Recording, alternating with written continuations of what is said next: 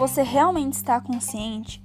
Para muitos, esse assunto de coronavírus, quarentena, é uma brincadeira. As pessoas não estão levando a sério, não estão ficando em casa.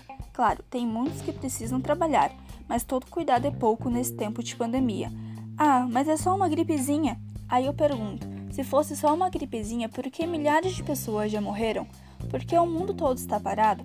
Essas pessoas só vão abrir o olho quando isso acabar chegando na sua família quando um pai ou tio ou mãe acabar morrendo e ser enterrado num valo tampado com barro, sem nem poder se despedir.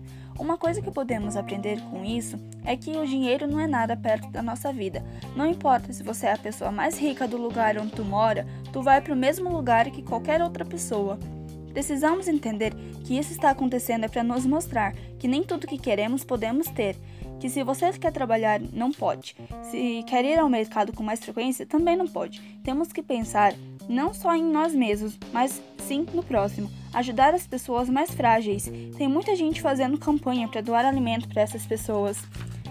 Nesse tempo de pandemia, devemos abrir o olho, cuidar de si mesmo e do próximo. Não se esqueça de lavar as mãos e usar álcool em gel.